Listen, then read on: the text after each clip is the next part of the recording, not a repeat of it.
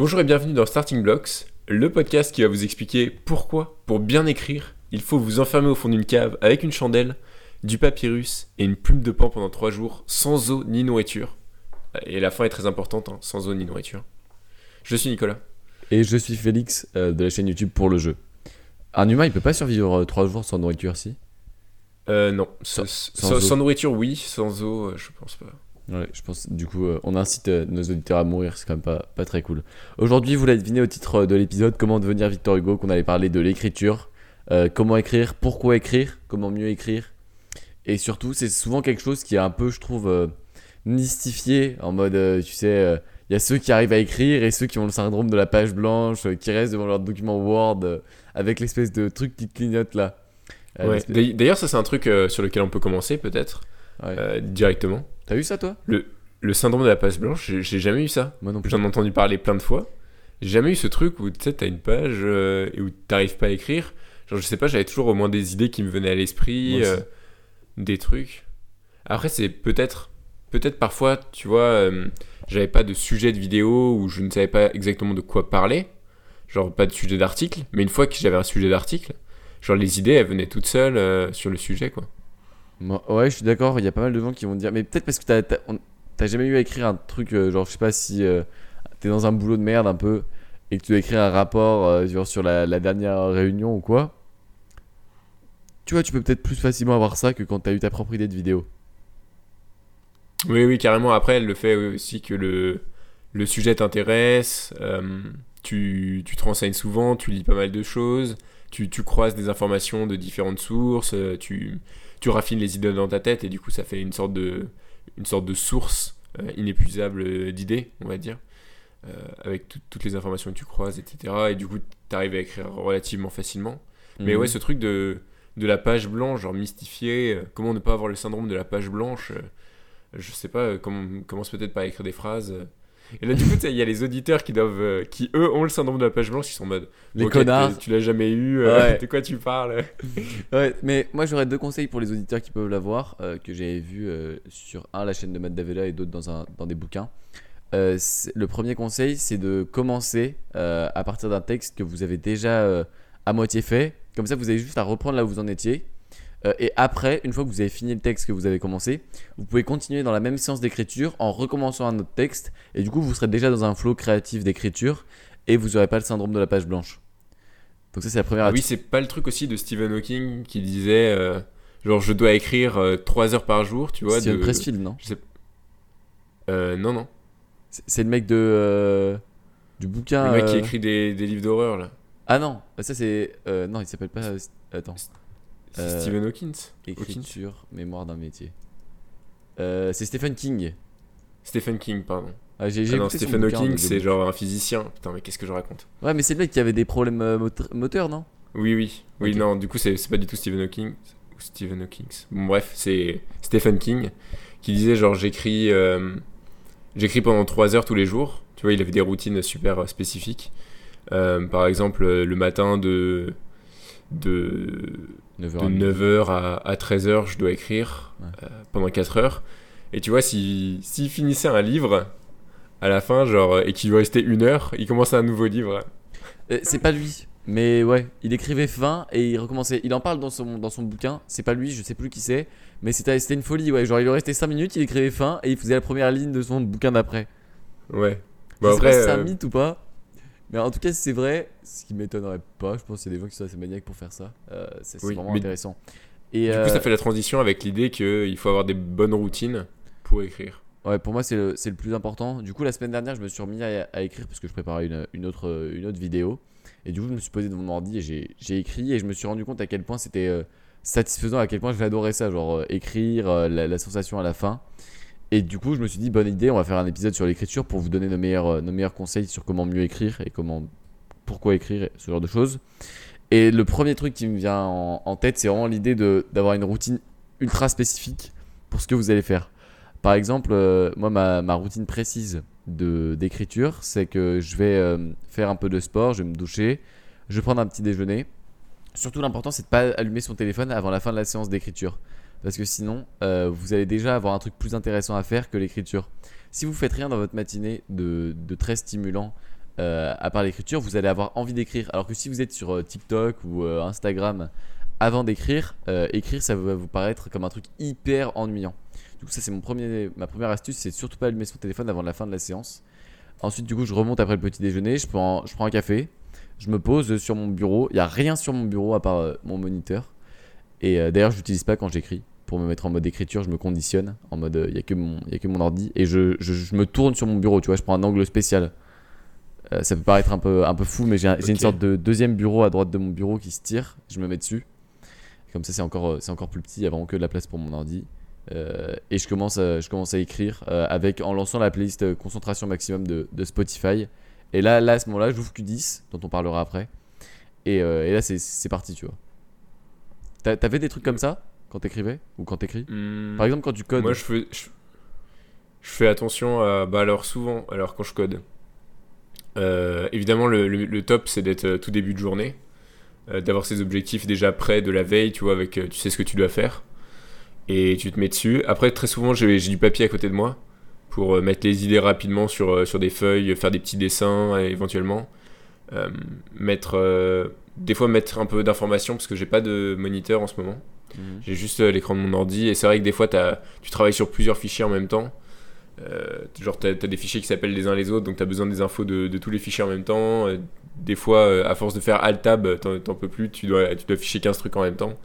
Donc je me mets aussi des trucs sur, les feuilles et ça permet aussi de faire des petits calculs rapides, de, pointer des trucs. Donc j'ai toujours du papier, donc des, des feuilles blanches normales avec un, avec un stylo.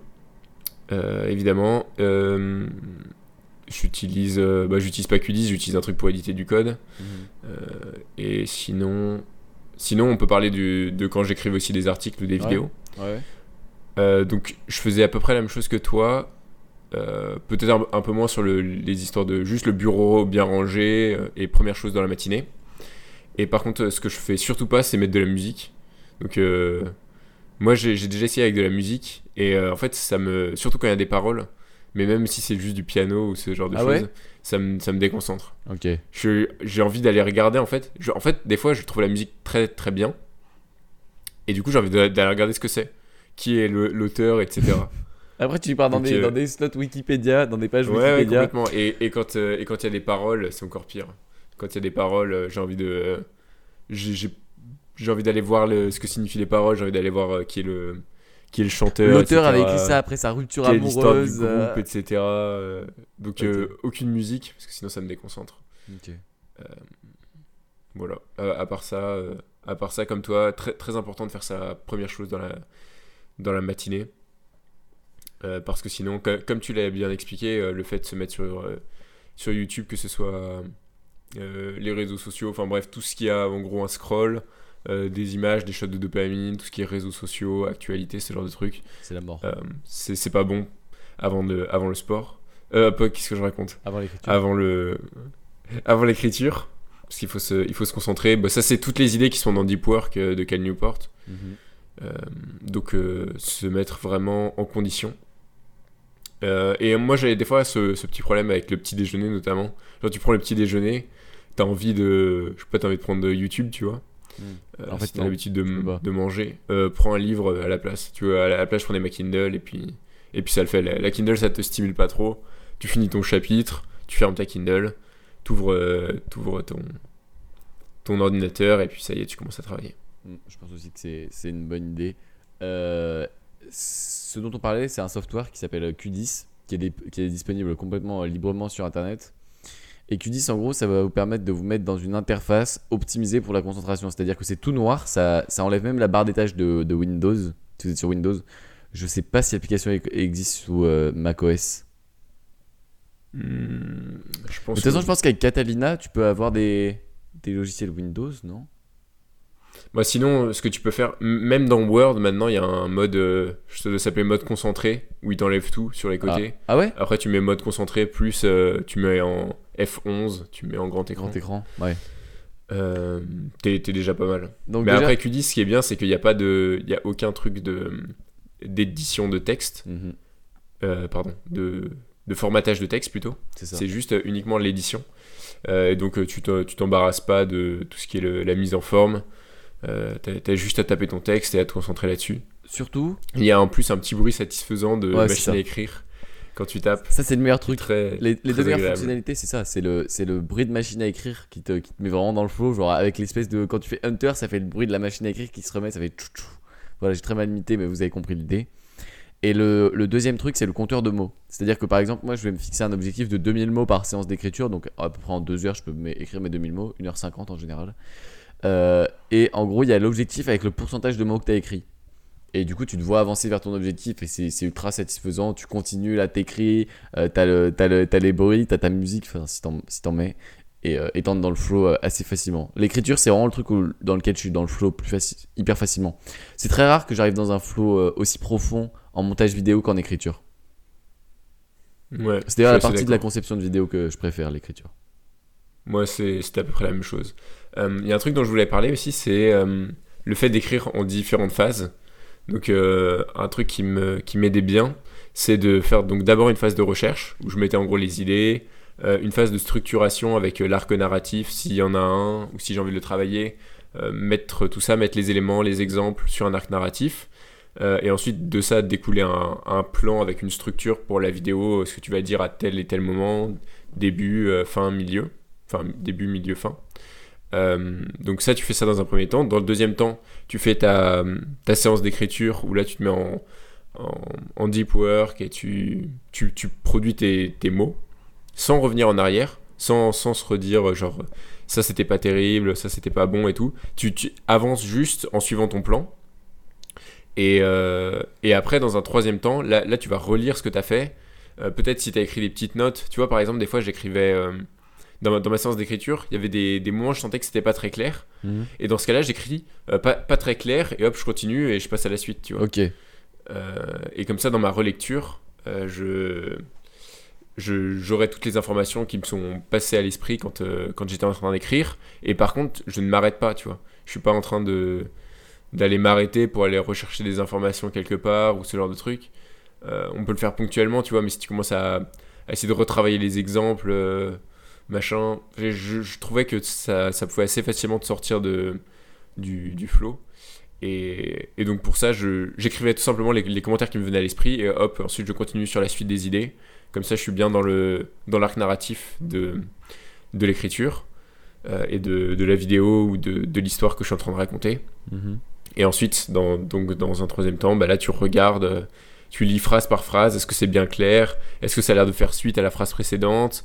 Est-ce que, euh, quand on n'a pas toutes les informations, on arrive quand même à comprendre de quoi on parle Euh, ce, genre de choses? Est-ce que les, phrases sont bien claires, syntaxiquement correctes, etc. Tout ça, tu le fais à la fin. Et, euh, et moi, ça m'est arrivé, par exemple, d'avoir l'impression d'écrire extrêmement bien, d'être dans un très très bon flow pendant la séance d'écriture, d'avoir l'impression d'avoir fait du très bon travail. Et ensuite, je passe à la séance de relecture. Et là, que je vois qu'en fait, il y a des phrases qui sont catastrophiques, on comprend pas, ça ça ça n'a ni queue ni tête, le- on comprend pas d'où viennent les exemples, les, les phrases ont pas l'air de se suivre correctement. Euh, et donc ça, c'est une sensation un peu étrange, mais ça, c'est juste pour euh, mettre bien en évidence l'importance de se relire après le, après l'écriture, parce que évidemment la, la qualité c'est beaucoup plus important que la, que la quantité, même s'il faut évidemment de la régularité dans vos publications. Euh, la qualité c'est très très important. Euh, Internet euh, saturé, on va dire, de mauvais contenu avec euh, des, des trucs copier-coller, etc. C'est vraiment pas ça que vous voulez que vous voulez faire, parce que sinon vous allez être submergé euh, et pas, pas différencier. Ce que vous voulez, c'est vraiment produire de la qualité.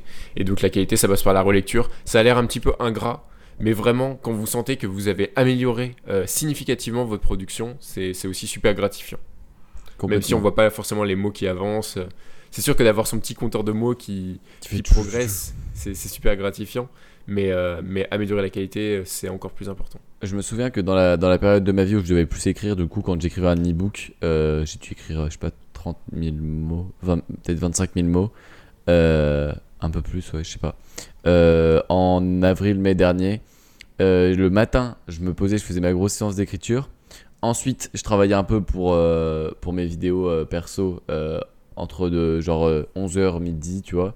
Et l'après-midi seulement, genre vers 16h, je relisais mon texte et je le, je le passais dans Antidote, donc qui est un logiciel euh, de correction orthographique euh, qui est facilement trouvable gratuitement. C'est pas, pas extrêmement légal, mais euh, bon, voilà, c'est trouvable euh, sur YouTube.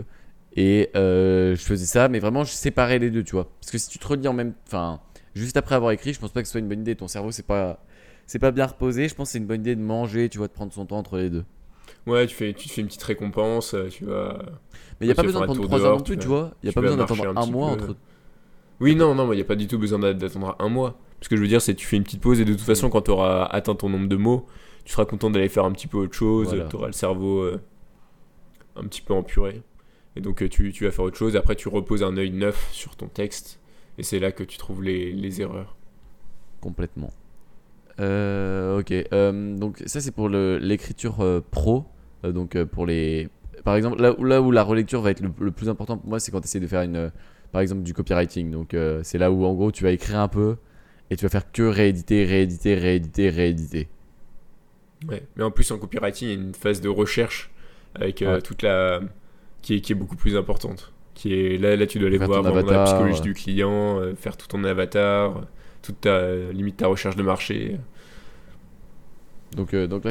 Donc euh, là, là, on parle spécifiquement pour faire du copywriting, Ouais, pour les plutôt pour articles faire du contenu. et pour les articles, euh, les articles de blog, ouais, vous pouvez en écrire un par jour si vous faites des, des articles de 2000 mots, voire 2500 euh, si vous forcez un peu.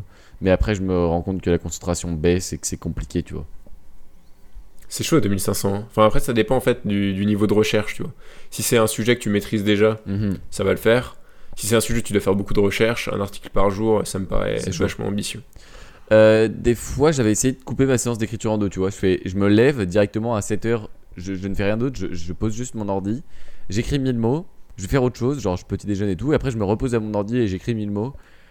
Et franchement, si vous devez faire des, des- des écritures plus compliquées, je pense que c'est une bonne chose. Euh, genre euh, si vous avez beaucoup de recherches ou quoi, mais euh, ça reste moins agréable que de faire tout en une séance.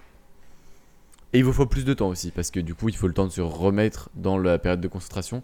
Ce qui paraît anodin, mais en fait, c'est pas du tout. hein. Quand vous commencez à écrire, il vous faut bien euh, 10-15 minutes pour euh, plus penser qu'à ça. Voilà, si, Ok. euh, si t'avais noté ça. Et enfin, le- le- l'autre truc dont je voulais parler avant qu'on parle de la dactylographie, euh, c'est euh, la, la routine d'écriture perso. Et là, elle est bien moins stricte, parce que c'est beaucoup plus facile. Tu vois, je peux écrire après le dîner. Genre, je vais faire mon journal. Et dans ce cas-là, par exemple, je vais pas avoir mon casque. Alors que tu vois, quand j'écris pro, euh, mon but c'est d'être vraiment isolé du monde. Tu vois, je vais être tout seul sur la terre, je mets mon casque, je mets la réduction de bruit, euh, je ferme ma porte. euh, le premier qui entre, vraiment, je, je demande si c'est urgent. Je, suis un, je suis un peu un connard, tu vois, à ce moment-là. Ouais, la maison brûle, toi tu dis, bah, en fait je dois finir d'écrire mon, truc. Ouais. Éteignez le feu, qu'est-ce que vous faites dans ma chambre? Exactement, tu vois.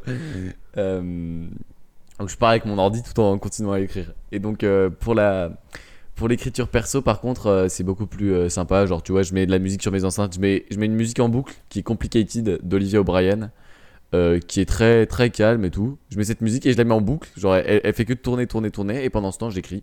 Et Paul Ford aussi de Nomad Digital, il faisait ça quand il travaillait. Il écoutait la, la- une seule musique en boucle, en boucle, en boucle. Et c'est vraiment pas mal.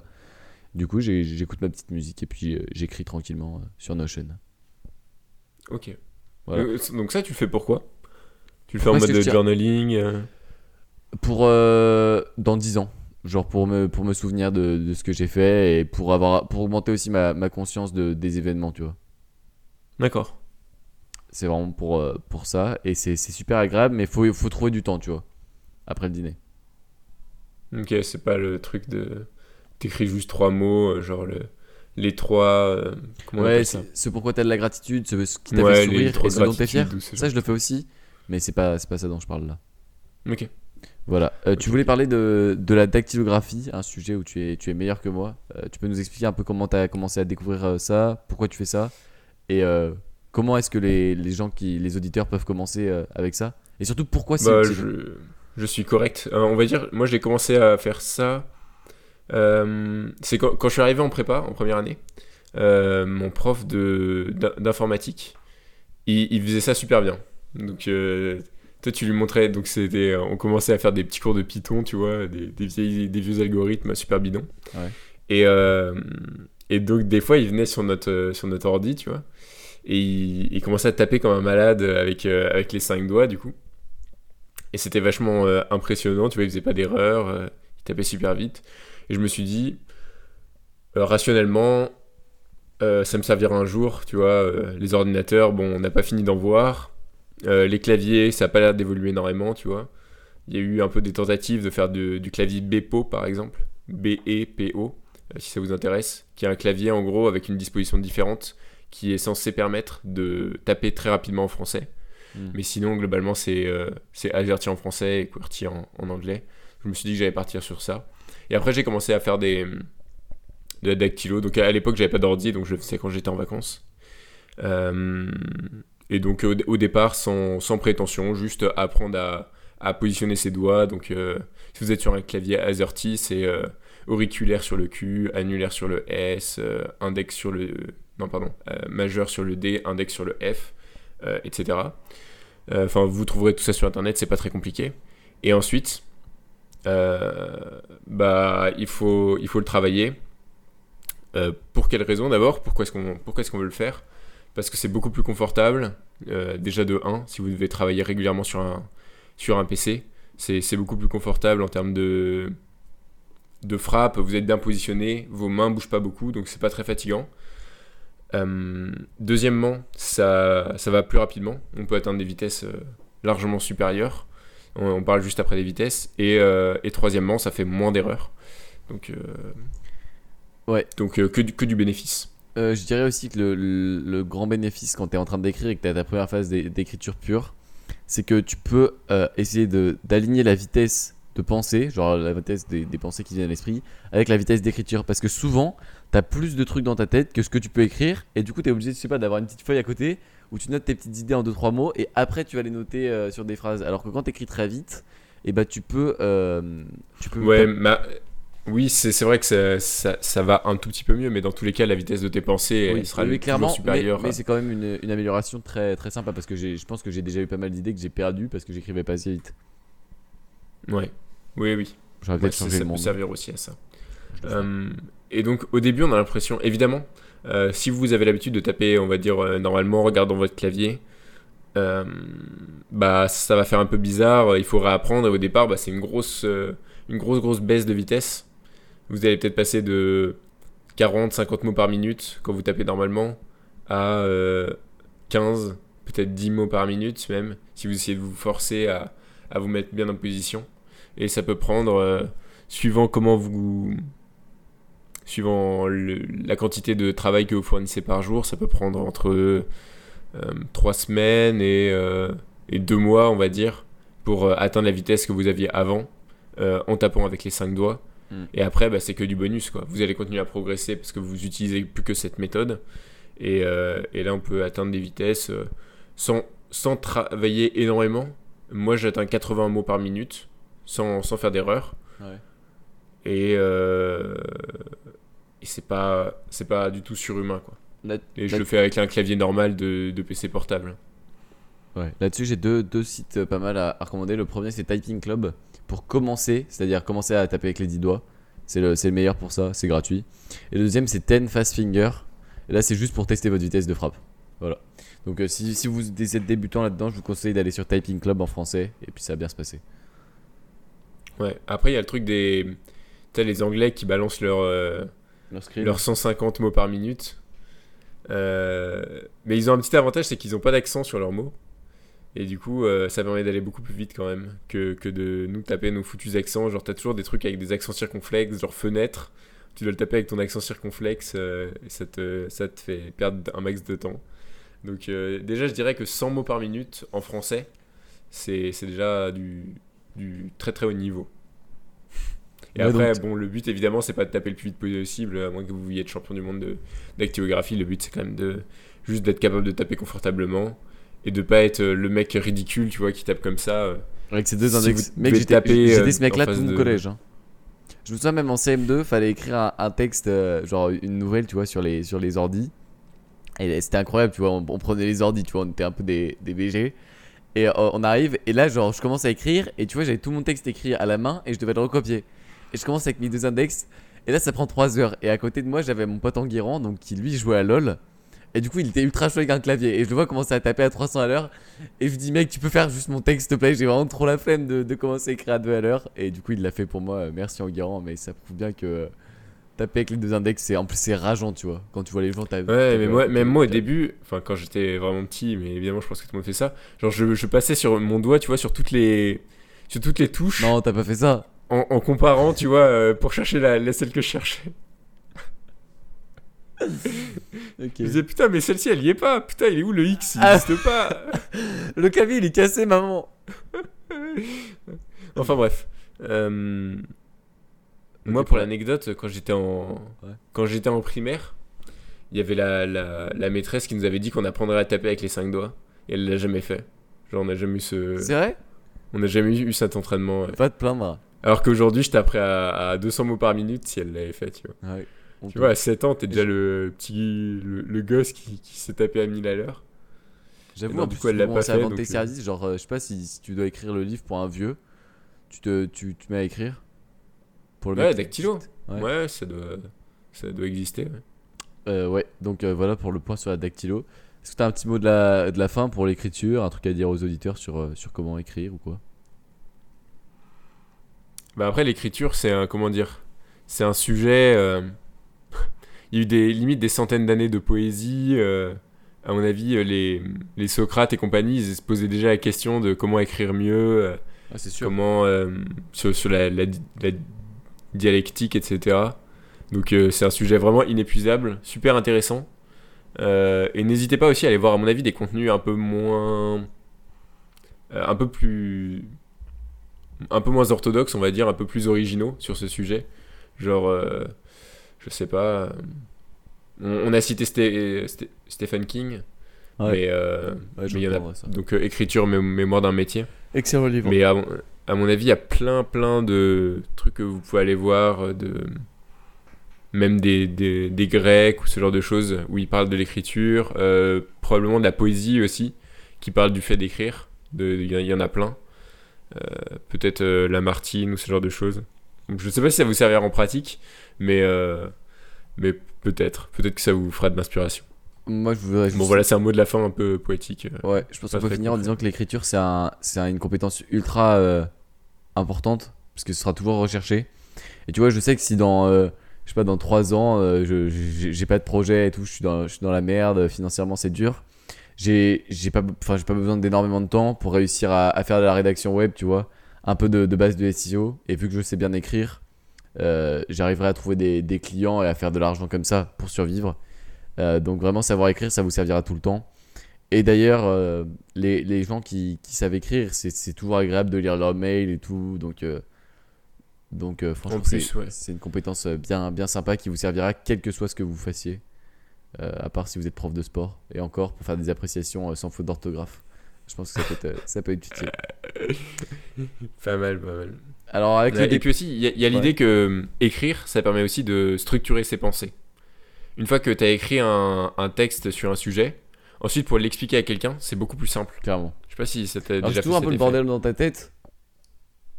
Au début, c'est toujours un peu le, le bordel dans ta tête, tu vois, quand tu essaies d'expliquer un, un sujet à quelqu'un. Une fois que tu as écrit un article sur ce sujet, euh, là, là, tu peux le, le structurer beaucoup plus facilement euh, et être euh, extrêmement. et être beaucoup plus clair. D'a- D'ailleurs, il y a une vidéo de. Euh, Victor Ferry. j'ai pas oublié son nom, Victor Ferry, exact. Ouais, je l'ai vu. Exact, où il parle de ça. Euh, je crois que c'était une de ses vidéos peut-être sur, euh, sur Zemmour. Ouais. Où il dit. où il essaie d'expliquer pourquoi est-ce que Zemmour est excellent au débat. Et un des aspects qu'il souligne, c'est que Zemmour a écrit des, des bouquins. Euh, et donc où, où il a dû structurer sa pensée euh, bah, sur, sur ses idées principales, faire une, une espèce de trame, une logique, euh, voir un peu les, les points où il avait peut-être des, des trucs qui étaient euh, incohérents, euh, en faire un truc cohérent, structuré et tout, ce qui lui permet d'être excellent à l'oral. Alors qu'à la base, c'est l'écrit quoi qui lui a permis de faire ça. Complètement.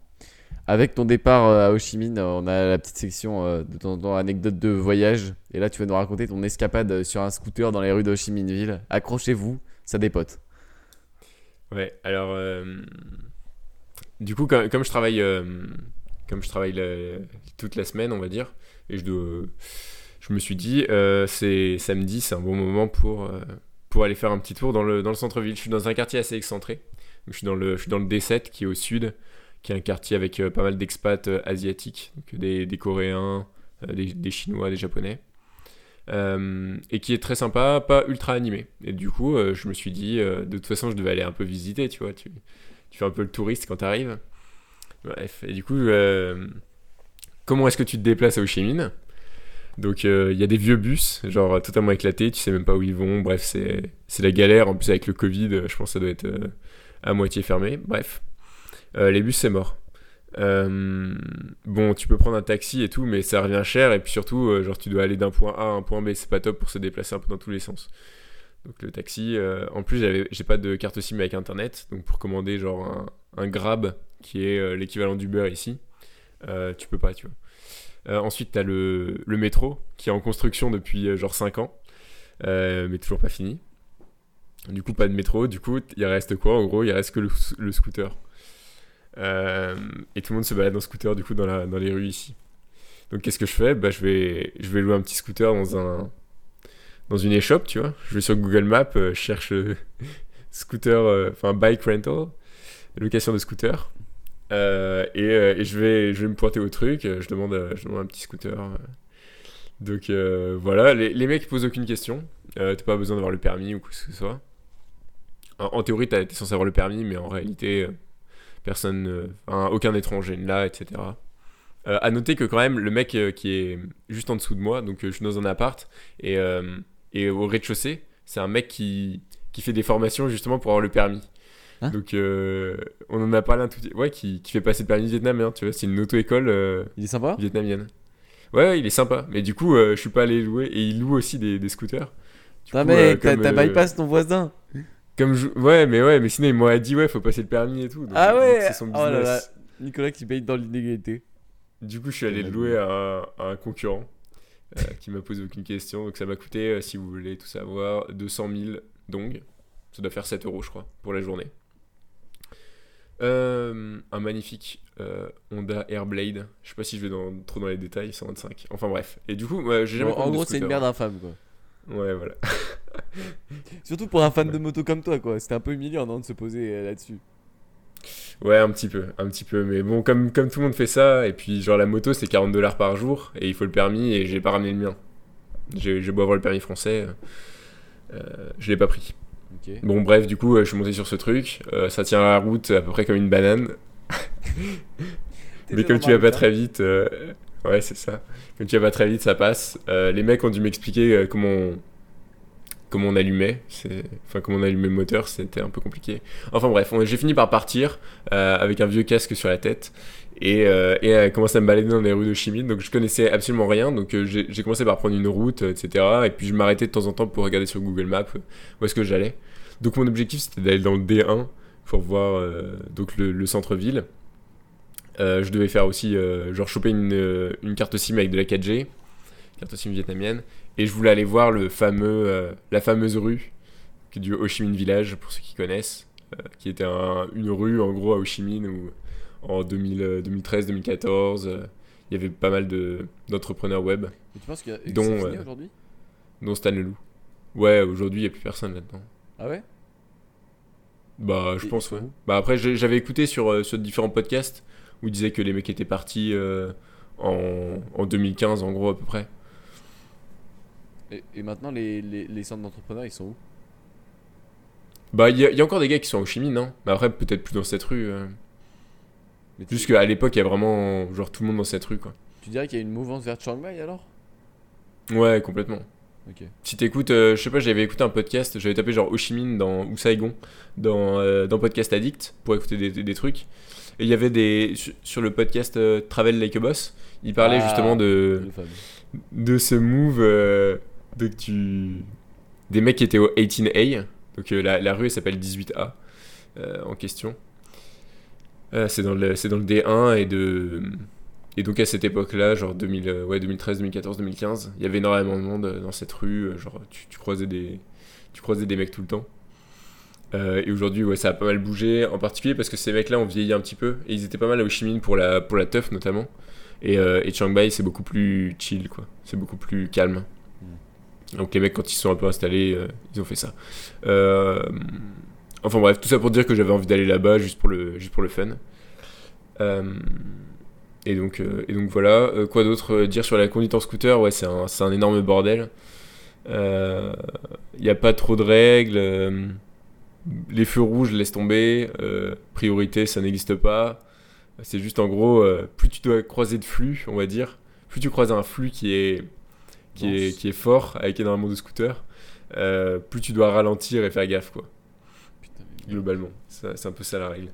Euh, et puis évidemment, bah, fais, gaffe aux, fais gaffe aux bagnoles, mais c'est surtout les bagnoles qui font gaffe à toi en soi. Enfin, évidemment, faut pas leur faire confiance, mais les, les voitures, elles avancent quasiment pas, tu vois. Et, elles savent qu'il y a des scooters, en gros, qui sont des deux côtés à chaque fois, quasiment. Et que si le mec euh, tourne, il, il, envoie valdinguer 15 euh, mecs. Oh enfin bref, c'est assez dangereux quand même, mine de rien. Il y a pas mal de fois où, où je me suis retrouvé bon, c'était euh, merde. Genre, euh, genre, tu vois le mec qui arrive dans ton rétroviseur. Euh, faut, faut pas mettre un. Genre, les, les mecs te frôlent. C'est ça surtout qui est très bizarre. C'est que comme t'as un trafic de moto que t'as jamais en ville, parce qu'il y a que des voitures quasiment en France, et bah là t'as énormément de motos, donc les mecs sont vraiment juste à côté de toi, quoi. Ils sont à genre un coup de, de, de toi. Donc ça c'est vraiment bizarre. et puis après, bon, des fois tu vas dans des endroits où je me suis un peu perdu, tu vois, dans les rues. Euh, tu vas dans des endroits où les routes sont plus bitumées, donc ça fait un espèce de vieux nuage de fumée, euh, euh, de, poussière, quoi. Ça pique les yeux, tu vois plus rien. Enfin bref. Mais c'est quand même une, belle aventure et c'est quand même assez marrant, malgré tout. Bah, après, il faut bien faire gaffe parce qu'en plus, t'es pas équipé. Et t'es pas assuré Tu peux aller à. T'es pas assuré, je ne sais pas. Ouais, si, es... si je crois que je suis assuré. Si j'ai quand même une assurance si j'ai un accident. Ouais, il y, y, a un mec qui, qui t'enterrer, quoi, mais euh, à part ça. ouais, mais de toute façon, t'as pas envie de, t'as pas envie d'avoir d'accident, quoi. tu, tu, fais gaffe avant pas avoir d'accident. Euh, voilà, voilà à peu près tout. Euh, ok. Ouais, voilà, pour conclure sur, sur cette anecdote, je, je, pense que j'aurais pas mal d'autres anecdotes de voyage pour la, pour la suite. Mais là, c'était un petit peu le, le baptême de l'air, si on peut dire. Du scooter. ok. On passe à la section euh, recommandations, qui sera la tienne euh, cette fois. Tu nous recommandes euh, The Wandering Investor, une chaîne et un blog? Ouais, c'est ça. Donc il y, a une chaîne YouTube qui a à peu près 9000 abonnés. Comment C'est une chaîne encore pas très mainstream. Il est, il est passé sur la chaîne de quelqu'un d'autre. Qui Qui doit être Julien okay. TV, je crois. Euh, et donc il, il, est passé, il discutait de l'investissement en Ouzbékistan. Donc euh, le donc The Wandering Investor, c'est un mec qui euh, qui a passé 10 ans à bosser chez Nestlé pour développer les, activités en Afrique, si je dis pas de bêtises.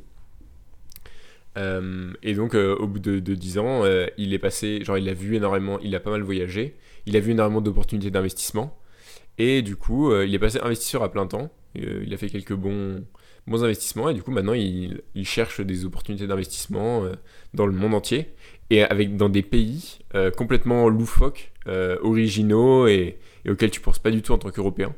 Donc par exemple, j'ai dit l'investissement en Ouzbékistan, il, est il a aussi des vidéos où il va au Kenya, en Ukraine, ce genre de choses. Donc très très très très exotique.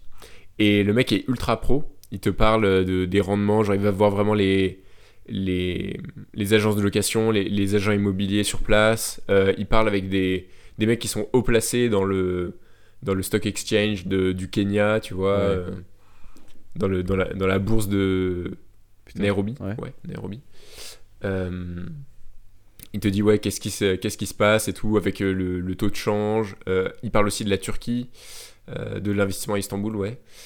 Euh, bref, euh, genre en fait c'est un, un, truc de malade parce que t'entends jamais parler de ça. Genre euh, t'entends des fois typiquement que hum, dans, le, dans les relations géopolitiques mondiales, il y a la Chine qui investit beaucoup en Afrique. T'entends ça, tu vois, mais tu sais pas exactement ce que ça veut dire en pratique. Et là, dans sa vidéo, le mec il va à Nairobi au Kenya, qui est une ville qui doit avoir, je sais pas, peut-être entre 5 et 10 millions d'habitants. Donc c'est quand même c'est une, une, grosse métropole. Euh, et, tu vois les, Chinois qui construisent des routes, euh, des énormes infrastructures, euh, qui construisent des, habitations, vraiment genre à la chinoise, donc ultra, ultra carré, avec enfin, des, des, trucs qui sont bien construits. des, des trucs qui sont solides, qui sont bien entretenus, qui sont dans des bons quartiers. Le mec va, donc euh, le Wandering Investor, il, va voir, il va discuter avec des gens, il va vraiment sur place, il prend des, il prend des vidéos, genre tu, tu vois, il est ultra hum, zéro bullshit, vraiment. Genre, euh, il y a un truc, par exemple, euh, de, il y a un programme de citoyenneté qui est mis en place par l'État turc. Euh, et en gros, euh, si- pour avoir la citoyenneté turque, c'est euh, relativement simple. Il suffit d'investir, je crois, euh, 200 ou 300 000 dollars dans un investissement immobilier en Turquie. Mais qui veut la Et nationalité du coup, turque? sur ce. Bah, souvent, c'est des gens qui ont des nationalités pas ouf. Ah, les genre, Par exemple, des, des Indiens ou, euh, ou des Africains, ce genre de choses. Euh, Mec, il, bientôt, et il va y avoir même, euh, rankings de nationalité. même, même d'autres personnes, hein, même des, des gens par exemple qui sont très. comment dire qui ont, qui ont peur par exemple de trucs du genre euh, l'impôt euh, universel ou ce genre de choses et qui veulent, bref, ils veulent notre citoyenneté. euh, et, et du coup, il y a des programmes qui se sont montés pour aider les gens à, à investir dans l'immobilier Mm. à Istanbul. Et genre là, tu vois, euh, il va visiter des trucs genre spécial, un peu les, Ah, les trucs de de touristes, merde. tu vois, où il investit dans des, dans des mauvais quartiers, euh, où les mecs ils lui vendent des faux, des faux rendements à, à pseudo 4%, tu vois, alors que le mec il Ah, démonte putain. tout euh, point par point, tu vois. Mais du coup, ouais, ça c'est très intéressant. Et après, il te montre ce que tu peux avoir dans, que ce soit à Istanbul, à Kiev, où il te parle d'un fonds d'investissement qui s'est lancé euh, et qui fait de la location de bureaux pour le- les entreprises d'informatique euh, à Kiev.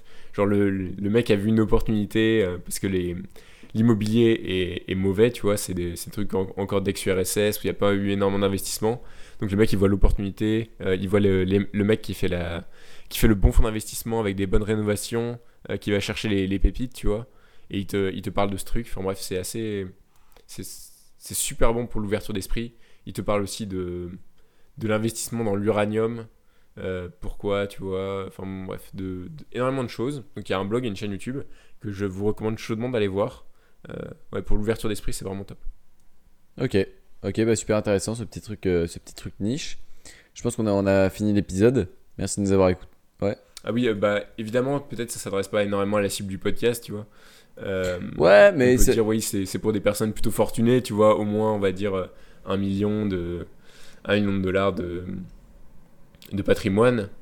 Mais euh, mais au final, ouvrir ses, ses perspectives, c'est jamais une mauvaise chose non plus, tu vois. C'est Ouais. pas parce que c'est pas parce que ça te concerne pas directement aujourd'hui que tu vas pas voir des des sujets comment dire des, des sujets annexes et, euh, et pouvoir le raccorder à quelque chose et que ça te serve à un moment ou à un autre. Ok, bon, nickel. Ouais, T'avais- t'avais tu- je me demandais quand, quand est-ce que tu estimais que tu allais, faire ton premier, euh, ton premier million, si tu avais une estimation? La question qui tue. Euh, Je sais pas trop. Je dirais d'ici 4 ans? Ok, Je sais pas bien. Euh, je pense que sur ces, sur ces prédictions euh, un peu douteuses mais, mais marrantes, on peut finir euh, cet épisode de Starting Blocks.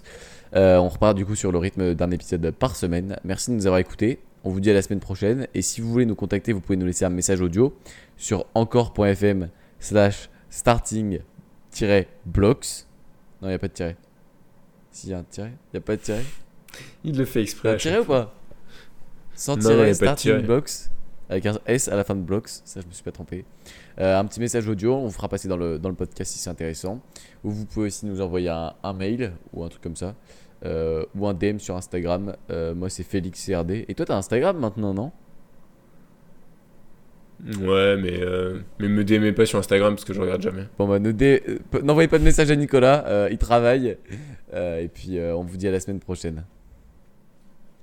Salut. À la semaine prochaine.